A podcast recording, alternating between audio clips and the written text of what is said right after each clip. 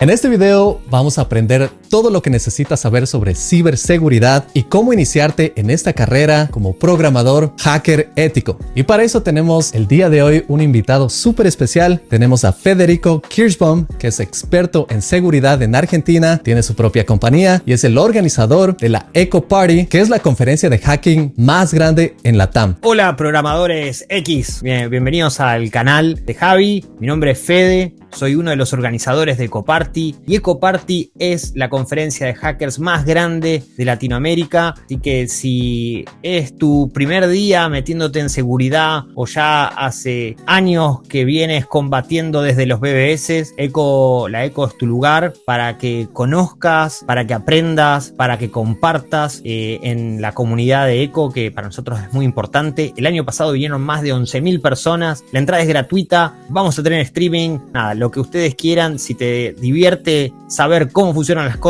la compartí. Es tu lugar. Wow, excelente. Suena súper bien. Yo estoy en Seattle en este momento. Me encantaría ir allá. ¿Cuáles son las fechas? Bueno, 1, 2, 3 de noviembre, Buenos Aires, Argentina. Si no, vamos a estar en Twitch compartiendo, hablando con gente que viene a hablar, gente de todo el mundo. La ECO, eh, si bien es una convención de ciberseguridad, de hacking, de lockpicking, de hacking ético, de todo lo que tú quieras, pero ante todo es una fiesta, es un punto de encuentro para gente curiosa, para gente que quiere saber un poco más y buscan compañía buscan aprender en conjunto y para eso es la eco. Así que para vos, Javi, que estás allá lejos, puedes estar muy cerca solo a dos clics en Twitch. Uf, excelente. Ahí estaré entonces, noviembre. Chévere, Fede. Entonces, empecemos con esta conversación. Vamos a hablar de muchísimos temas interesantes con Federico y empecemos con la parte más interesante. Al menos creo que uno de mis primeros videos que grabé fue cómo yo me convertí en programador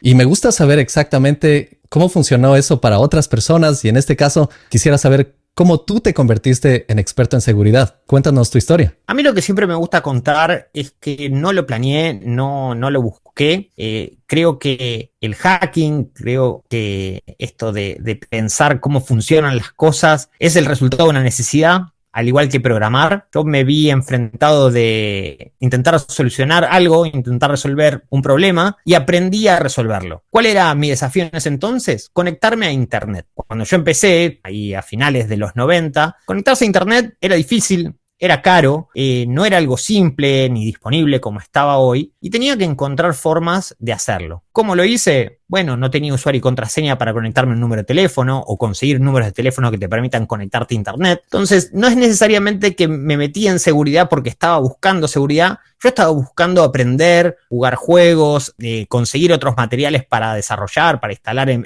mi casa. Y la seguridad fue un aprendizaje póstumo de, ese nacimiento. Así que, ¿cómo me metí eh, en seguridad? Me metí de curioso, me metí porque quería conectarme a Internet y había diferentes desafíos para poder hacerlo y aprendí qué eran esos desafíos, cómo funcionaban y cómo saltarlos. Así que eso es un poco mi historia eh, de, seguridad. En ese entonces no existía la carrera de ciberseguridad como hablamos hoy. La, en general, a medida que fui creciendo y hasta hace relativamente muy poco, yo siempre creí que iba a ser un desarrollador, un administrador de sistemas. Eh, ¿Qué sabía de seguridad? Esa era mi particularidad, eh, junto con mis amigos, que capaz estaban más en el mundo de sistemas operativos libres como Linux, y capaz lo que me diferenciaba a mí era encontrar esos problemas que tenían. Bueno, fui construyendo una carrera y hoy obviamente hay una conversación indiscutida de la ciberseguridad, pero en mi caso no, no fue una decisión muy consciente convertirme en alguien de seguridad, sino, eh, bueno, querer resolver diferentes desafíos que hicieron que hoy sea una carrera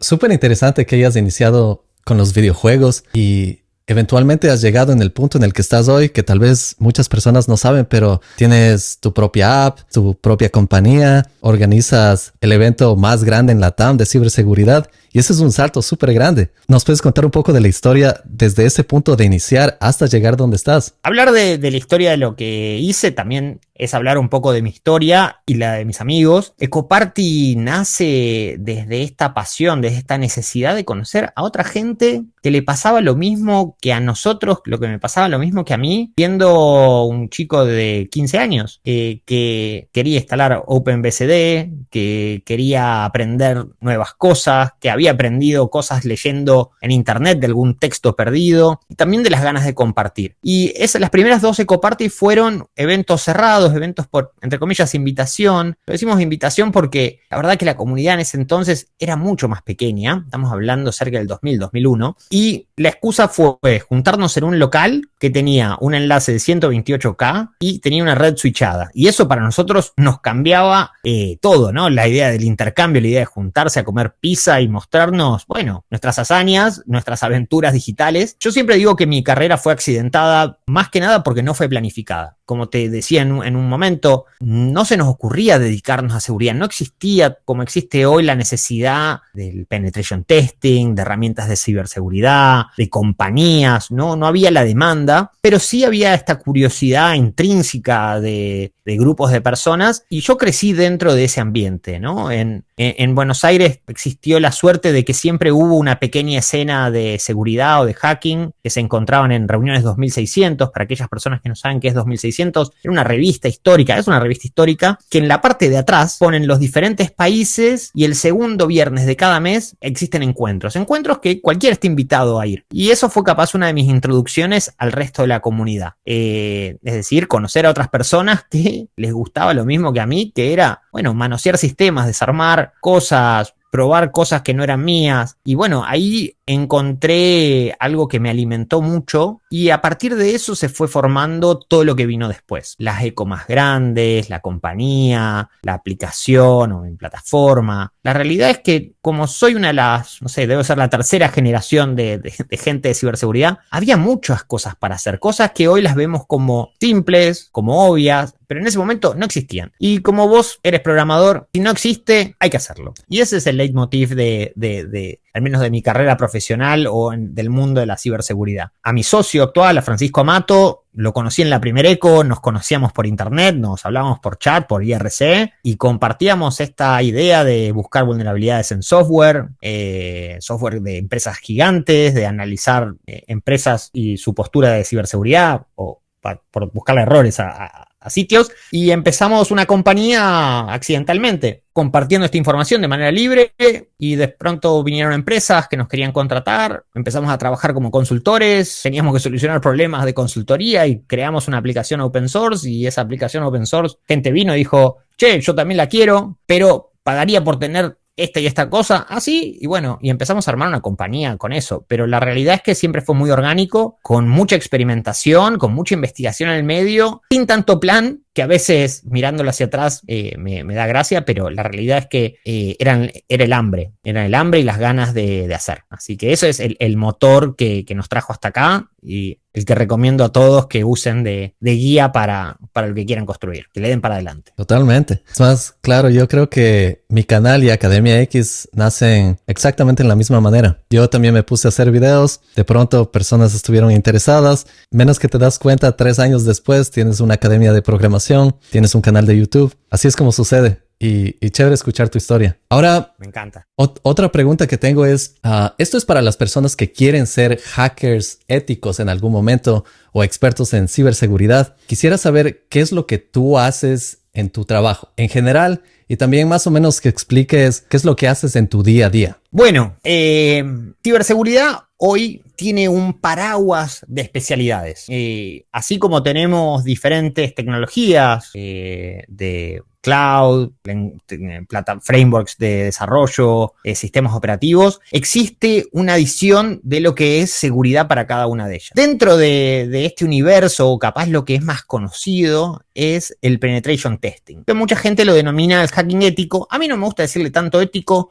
¿Por qué? Porque no hay otra carrera en el mundo que tenga la palabra ética asociada, ¿no? Y si querés después podemos profundizar un poco por qué le, tuvieron, le tuvimos que poner hacking ético. Yo le digo o Red Team o Penetration Testing, así que síganme la corriente. Pero, ¿qué es, lo, ¿qué es lo que hacemos? A mí me gusta decir que nos pagan por romper. Es una manera muy simple de explicar lo que hacemos. ¿Qué significa que te paguen por romper? Nuestro trabajo involucra analizar plataformas, eh, aplicaciones, dispositivos de hardware, sitios web y encontrar qué debilidades tienen y de esas debilidades poder ver cuáles podemos aprovechar para manipular o acceder a información de manera no autorizada. Y esto obviamente lo hacemos eh, porque las compañías nos soliciten este tipo de análisis. Cuando yo empecé, esto era, bueno, era más una aventura adolescente. Hoy hay entidades como PCI, que, son las entidades de, pago que obligan a las compañías a contratar empresas como las nuestras para auditar y entender qué problemas puede tener la tecnología que está siendo construida y que es utilizada por los usuarios. Un poco mi día a día hoy como SEO es muy diferente a cuando empecé. Yo empecé junto a Francisco haciendo las auditorías, buscando fallas. ¿Y de qué se trata? Se trata un poco de entender cómo están construida la cosa que tienes por delante. Y a medida que vas entendiendo estos building blocks, puedes entender, bueno, cómo funcionan, cuáles son los errores más comunes, cómo aprovecharte de esos errores más comunes. Así que a mí me gusta desmitificar eh, lo que es eh, hacking ético y, y, bajarle un poquito. Y digo, yo hago un QA muy especializado. Yo hago un QA orientado a la seguridad. ¿Y cómo lo hago? A través de metodologías que son libres, que cualquiera puede aprender, pero si nunca te metiste en seguridad o no sabes qué es, lo más parecido es cuando conectas un router en tu casa nuevo o el de algún amigo que te pide una ayuda a configurarlo y ya sabes qué IP es porque es un IP por defecto y vas a probar una contraseña y es una de las tres o cuatro que tienes en la cabeza que ya utilizaste para configurar algún router. Es nada, estar expuesto a ciertas tecnologías y a veces probar cosas simples como admin admin o admin 12345. Obviamente existe una curva, pero es eso orientado a un montón de tecnologías que tienen sus particularidades, tienen sus problemas y tienen sus errores comunes. Claro. Es interesante cómo lo explicas de manera súper simple porque yo estoy seguro que puede llegar a ser bastante complejo. La complejidad existe y existe en todo. Creo que una de, las cosas que me gusta hacer es desmitificar lo que hago. Y creo que la gente tiene una idea, a veces errónea, que los hackers, la gente que hace seguridad es más cerca de la magia que de la ciencia. ¿no? Que, ah, no, viste, cuando le muestras a alguien algo muy simple, y dice, ah, es re hacker, ¿no? Y capaz, no sé, le estás mostrando el código fuente de una página web o algo que capaz está enfrente de ellos todo el tiempo, que lo usan un montón y capaz les muestras algo diferente y, tenemos ese eufemismo de decir, ah, es muy hacker. Entonces, por eso que me gusta hablar que el hacking es una forma de hacer las cosas, es una manera de, creativa de, entender y tiene sus particularidades técnicas, obviamente está, pero siempre tiene que ver con el hacer zoom, profundizar, hacer un doble clic en un tema y capaz entender las limitaciones de, ese desarrollo, de ese diseño y poder tomar ventaja. Eh, capaz el caso que más me gusta usar es el de lockpicking, que seguramente debes haber visto al lockpicking lawyer o algún video en TikTok de alguien abriendo cerraduras con, con ganzúas. Y y cuando aprendes a abrir cerraduras con ganzúas, te das cuenta que la ganzúa no tiene, obviamente tiene una relevancia, pero lo que más relevancia tiene es entender cómo funciona la llave. Y lo que te estás aprovechando es el del diseño de cómo funciona la llave y estás abusando de las limitaciones de ese diseño para abrir una cerradura sin la llave original. Esa analogía, que es muy cercana a la realidad, tiene que ver en que la mayoría de las personas que hacen seguridad saben cómo se construye la tecnología y también saben cómo manipularla. Claro, súper buen ejemplo, buena analogía. Claro, hace poco yo en mi, en mi academia recibí un mensaje, un email de un hacker ético que me decía, oye, noté estas vulnerabilidades en tu sitio, ¿quieres que te ayude? Y no me dio el nombre, no me dio la información de él, simplemente fue un email bien como oculto y realmente me mostró las vulnerabilidades. Y creo que por ahí está la parte de ético. Es como, estás aquí para ayudar, tienes todo este conocimiento y estas herramientas, podrías abusar del sistema. Pero Claro, podemos hablar más de ese tema un poco después, pero entiendo de dónde viene. Al menos como nota con lo ético es, creo que hay un temor, ¿no? De que haya gente que sepa usar más, sepa los caminos ocultos de la tecnología. Y entonces e, ese miedo te viene acompañado de decir, hey, yo soy ético. Pero no, no, tienes un plomero ético, no tienes un developer ético. Eh, entonces es una etiqueta que se tuvo que denominar para decir que romper estaba bien, ¿no? Que señalar un problema es algo como una función, un deber. Y si tú eres ingeniero o arquitecto, estás caminando por la calle y ves un puente y ese puente tiene grietas, y esas grietas pueden eh, afectar de manera estructural ese puente, tienes dos opciones. O puedes no subirte ese puente, darte vuelta, e irte para el otro lado, o puedes levantar la mano y decir, este puente se puede caer. Lamentablemente, en lo que es sistemas, en lo que es eh, nuestra industria, señalar ese problema si no se te contrata o si no se te da permiso, es castigado. Y la gente que fabrica puentes suele perseguir a quienes encuentran esta grieta por más que sus usuarios sean las víctimas. Entonces, eh, el desafío está en quién señala el problema y por qué. Tenemos 20 años como comunidad o más de señalar problemas a empresas tecnológicas que son inmensas, que ganan millones, y la mayoría de las personas que reportan estos problemas no cobran. Ahora sí, después podemos profundizar, pero inicialmente no cobraban por hacer eso y, si no tenían miedo de ser perseguidas. Entonces creo que toda la parte ética tiene que ver capaz un vengo en son de paz, más que, más que mi, habilidad de hacer el bien o el mal. Chévere. Entonces, regresando un poco más a la carrera en sí, ¿crees que puedes compartir más o menos cuál es el salario promedio de un hacker ético? Si es que es bueno o, o no es tan bien remunerado en la industria como para que alguien diga, yo quiero hacer esto, como una motivación adicional, porque obviamente si no tienes cariño por lo que haces, si no te gusta, cualquier trabajo va a ser difícil. Seguridad es algo que hoy hablamos siempre. De una u forma u otra, las compañías que están hoy operando son, en el fondo, empresas de tecnología. Es difícil hablar de un banco y no hablar de su tecnología, de sus aplicaciones, de sus capacidades para brindar servicios de manera virtual. También es difícil hablar de si abriendo el diario, mirando un sitio de noticias y no ver alguna gran compañía o una compañía pequeña siendo víctima de algún tipo de ataque eh, cibernético. Eh, el mundo hoy funciona en una gran parte a través de la tecnología, a través de la infraestructura de Internet y mm, muchas cosas que la gente de seguridad ha dicho durante años hoy son capaz el centro del problema. Es decir, hoy en día casi todas las compañías de cierta madurez, de cierto nivel, necesitan a alguien que haga seguridad, alguien que se ponga el sombrero, por decirlo de alguna forma, de mirar y dedicarle tiempo a seguridad. Hoy seguridad es un rol perseguido eh, por, los recruiters, por las compañías, requiere un conocimiento específico, no es tan eh, disponible. Eh, el salario cambia mucho, depende de la región, pero siempre en general es un muy buen salario. Conozco muchas personas que se han cambiado de, disciplina y se han empezado a meter en seguridad. Ahora, si quieres empezar hoy en, seguridad, ya trabaja ya eh, en tecnología, el, el, salario en Latinoamérica está cerca entre 1.500, 2.000 3.000 y si vas a, países más avanzados, sea en Europa o en Norteamérica, ya ahí estamos hablando de salarios entre 100, 150, 200, dependiendo el tamaño de la compañía. Pero sí es una realidad que hoy una persona que haya pasado por un bootcamp eh, y tenga ciertas eh, nociones básicas de ciberseguridad es un atractivo para las compañías para ayudar porque ya con saber un poco uno puede ayudar un montón. Claro, sí, a mí sí se me ha cruzado por la ingresar a ciberseguridad porque suena súper interesante y requiere bastante que aprender definitivamente. Yo sí le veo como un siguiente nivel de especialización si es que estás haciendo ingeniería de software. Y no sé, para las personas que quisieran ingresar en este campo, o sea, yo sé que esta pregunta va a ser un poco difícil, pero como una ruta para convertirte en hacker ético, ¿qué es lo que necesitas aprender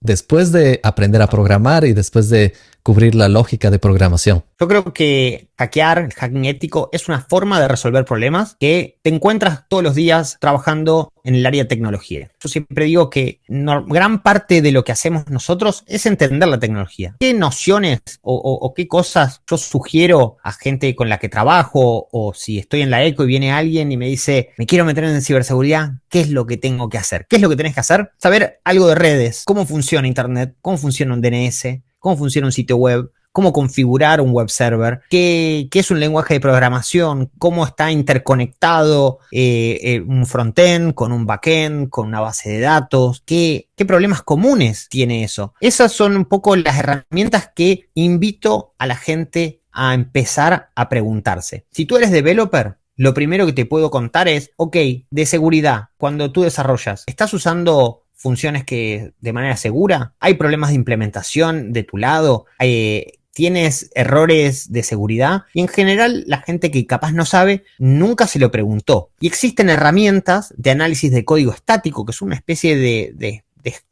que, que, miran tu código fuente a medida que vas desarrollando y te muestran problemas de seguridad. Esto es una manera muy, muy simple de empezar no solo a corregir los problemas que uno tiene a la hora de desarrollar, pero también a entender por qué lo que me señala esta herramienta es una falla. Para aquellas personas que se están preguntando, ok, ¿cuál es esa? Hay una herramienta open source que la recomiendo mucho que se llama SemGrep, eh, que es un grep semántico y tiene pequeñas reglas que busca que uses funciones seguras, que no guardes secretos, es decir, passwords en el código fuente y te va a ayudar a entender qué es un problema de seguridad. Ahora, ¿cuál es la diferencia entre encontrar un problema de seguridad y explotarlo. Eso es lo que hace un penetration tester o un hacker ético. La diferencia es, existen problemas de programación, como puede, debes haber escuchado Javi en algún lugar, la inyección de SQL, ¿no? Esta idea que alguien puede poner parte de procedimientos de SQL a través de una página web y con eso manipular la base de datos. Eso es lo que se denomina la explotación, que es no solo encontrar el problema, sino tomar ventaja. El rol de un penetration tester, que hay un sinnúmero de problemas en los sistemas, pero solo algunos pueden ser utilizados y abusados por terceros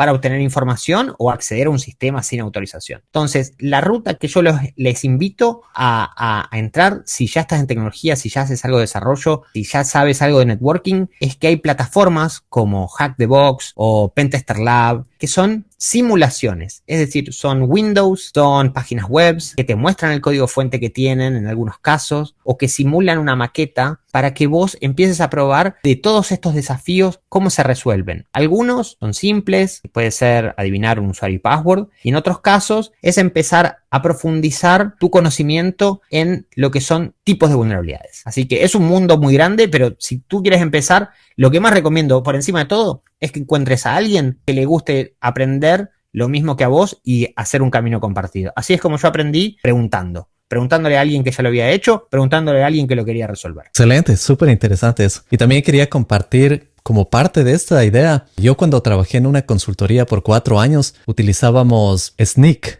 que era para revisar todos los problemas en nuestro código. Y eso te da bastante indicación de las amenazas y vulnerabilidades que pueden haber. Hoy parece que NPM hace algo ah, bastante similar con las librerías que tú utilizas. Cuando trabajaba en Amazon, en AWS, había un equipo de pen testers que tu código no podía ir al público a menos que pase por ellos. Y ellos se pasan día y noche probando, sacándole la madre al, al software que escribiste para poder encontrar cualquier error ahí. Y una vez que ya te dan el, visto positivo de que todo está bien, entonces puede salir tu aplicación. Hay una herramienta también eh, para, sobre todo si haces development web o mobile, que se llama Burp Suite o hay otra que se llama OWASP, que son proxies locales que están entre tu navegador y el sitio web y te permite manipular la información que pasa en el medio, ¿no? Digo, ok, ¿cuánto sale esta hamburguesa? Bueno, menos 100 dólares. Bueno, ¿cómo va a manejar tu aplicación un negativo? ¿Lo va a procesar igual? o una cantidad negativa. Eh,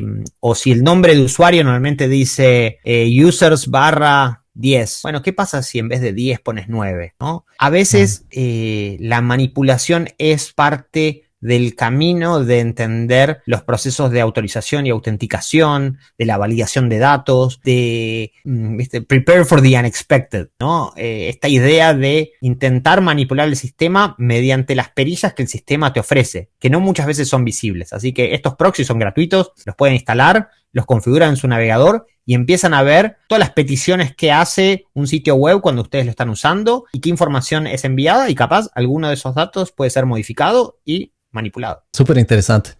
Te puedes imaginar que eres un hacker como los hackers de Hollywood que ves en las películas. Pero ahora sí hablemos un poco más de, de la parte real, un poco de ciberseguridad.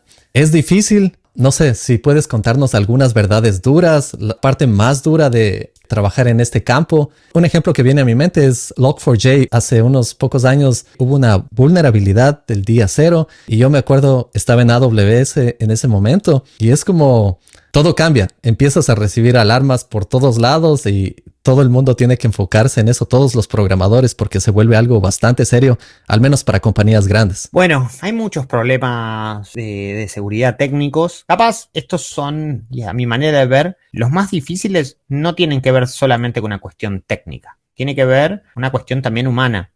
nadie piensa que va a ser hackeado, nadie piensa que tu código no es tan bueno, nadie piensa que, eh, que bueno, que lo que están utilizando en ese momento tiene fallas de seguridad. Y muchas veces los desafíos que tienen las personas de ciberseguridad es convencer a quienes hacen la tecnología que le dediquen el tiempo suficiente para poder eh, detectar las cosas a tiempo. En el caso de, la tecnología que utilizamos todos los días, vos lo sabes muy bien, está compuesta de un sinnúmero de componentes. Es impresionante la cantidad de componentes que hay y muchas veces no sabemos que alguno de esos componentes puede tener una falla. Entonces, a mí hoy no me preocupa tanto una falla del día cero, ¿no? ¿Qué es una falla del día cero? Es una falla que solo, que no la sabe el developer, no la sabe nadie, solo la sabe quien la encontró, que capaz puede ser una persona, puede ser una entidad, como un gobierno. A mí a veces lo que más me preocupa de seguridad es la burocracia y la necesidad pragmática de demostrar que una vulnerabilidad afecta de manera seria a una compañía y muchas veces esa negociación de tiempo y de recursos y de visibilidad es lo que ha hecho que exista el penetration testing o el, hacking ético, que es demostrar de manera práctica que esta vulnerabilidad que te viene alertando hace tiempo es real y se puede utilizar. Yo creo que ese es uno de los grandes desafíos. Es por eso que en los últimos 30 años la cantidad de vulnerabilidades, las clases de vulnerabilidades no han sido cambiadas. Lo que ha cambiado es la envergadura y el impacto que tienen. Pero la realidad que los problemas de inyecciones de SQL, de cross-site scripting, de buffer overflows, son todos problemas que estamos al tanto desde los 2000. ¿Por qué seguimos cometiendo eso eh, todavía? Yo creo que tiene que ver con que todavía no vemos como una prioridad la seguridad a la hora de hacer tecnología, a la hora de validar la tecnología y queda para el final para el último momento, para cuando ya está en producción. Entonces creo que uno de los desafíos más grandes es cultural. Es que las compañías, así como hablamos de estabilidad, así como hablamos de performance, así como hablamos de calidad, tenemos que empezar a hablar seguridad, no como un rol de una persona, sino como un pilar cultural de una compañía. Eso yo creo que es el verdadero desafío que tenemos como industria de tecnología. Hacer productos seguros y para que sean seguros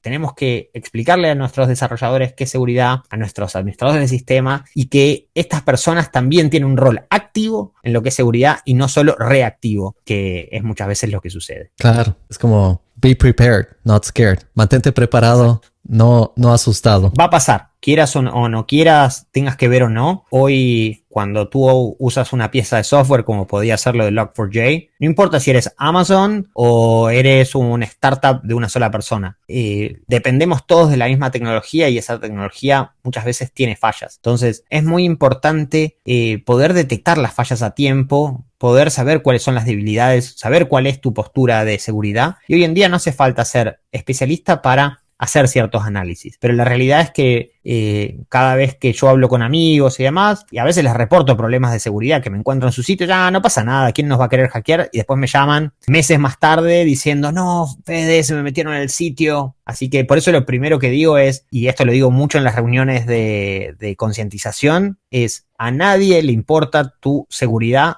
salvo a vos. Si a vos no te importa tu seguridad, a nadie más le va a importar. Y, y, es por eso que yo les traslado la responsabilidad que nadie los va a venir a rescatar. Es uno el que se tiene que ocupar, porque si no, puede pasar algo más. Claro, totalmente. Bueno, para finalizar, no sé si quieres compartir un poco más acerca de tu app, no sé, del Eco Party, ¿qué, pueden esperar las personas que van a... Un poco de, de, la eco y de lo que hacemos. Eh, Eco Party es un evento que viene sucediendo desde de manera ininterrumpida desde el año 2007. Pusimos un sitio web, vinieron 150 personas, al año siguiente vinieron 350 y al año siguiente vinieron 700 y al año siguiente vinieron 1500 y empezó a viajar gente del mundo y empezamos a, a ser anfitriones de charlas que rompían tecnologías de Microsoft, de Oracle. Muchos de esos oradores eran latinoamericanos, otros eran europeos, asiáticos, eh, norteamericanos, y empezamos a hablar del talento que existe en Latinoamérica, de esta capacidad del deep tech, como le, dicen, ¿no? Eh, la realidad es que la Ecoparty es un escenario del talento que, que, existe en este mundo. Nosotros nos especializamos en lo que es ciberseguridad, en hacking, estamos contentos de hacer eso. Y el año pasado tuvimos 11.000 personas. Dentro de, de, todas estas charlas vas a poder encontrar a la mayoría de los responsables de compañías, a muchos grupos de pentesters, a los back bounty hunters, ¿no? Que son estas personas como el que te mandó el mail y, que a veces cobran recompensas por encontrar algunas de estas fallas en, en, empresas grandes. Entonces, si eres una persona que recién está empezando, Ecoparty es tu lugar para que encuentres gente amiga. Hay algo que somos muy orgullosos que es la calidad humana que tiene la conferencia, eh, la bienvenida que te, te, da y la oportunidad que genera para nuevo talento. Tenemos un proyecto en el cual a mí me gusta mucho, que lo, lo empezó una de las chicas de, de nuestro equipo, que se llama Futuro Hacker, que es hablar con chicos de high school, del secundario, sobre lo que hacemos nosotros. Así como iba el bombero al colegio a contar qué era ser bombero, bueno, a nosotros nos toca eh, qué es ser hacker, qué, qué, es trabajar en ciberseguridad y dar tips de cómo protegerse,